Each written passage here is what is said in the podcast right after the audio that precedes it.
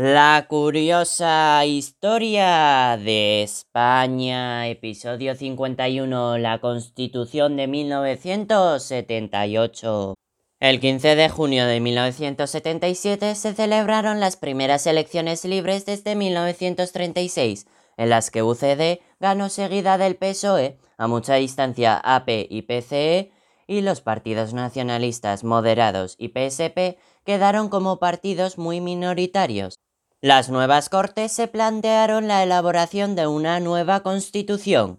Primeramente, se formó una comisión constitucional de 36 miembros y de ella una ponencia constitucional de siete diputados de UCD, AP, PSOE, PCE y Pacte Democratic per Catalunya.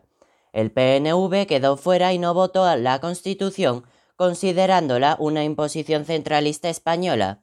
El proceso fue lento por las diferencias ideológicas, pero era necesario llegar al consenso. Finalmente se aprobó por las dos cámaras el 31 de octubre de 1978 y se sometió a referéndum el 6 de diciembre de ese mismo año, obteniendo el sí del 78% de los votos y siendo la culminación de la transición. Esta es un texto caracterizado por la representación de todas las corrientes políticas y sociales para superar la división social tras la guerra civil. Sin embargo, algunos diputados de AP votaron en contra y el PNV se abstuvo.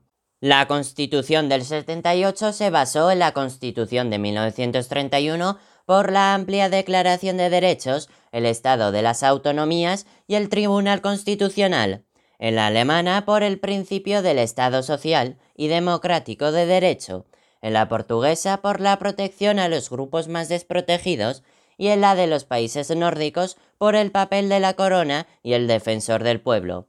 Estableció una monarquía parlamentaria donde el rey tiene un carácter moderador como jefe del Estado y de las Fuerzas Armadas. Establece la soberanía nacional en una nación única e indivisible, así como la separación de poderes. El Ejecutivo corresponde al presidente del Gobierno y los ministros, el legislativo a las Cortes bicamerales y el judicial a los jueces y magistrados. Por otra parte, posee una detallada declaración de derechos y deberes fundamentales que incluye la mayoría de edad a los 18 años, la libertad religiosa y la abolición de la pena de muerte en tiempos de paz, y reconoce derechos individuales, colectivos y sociales.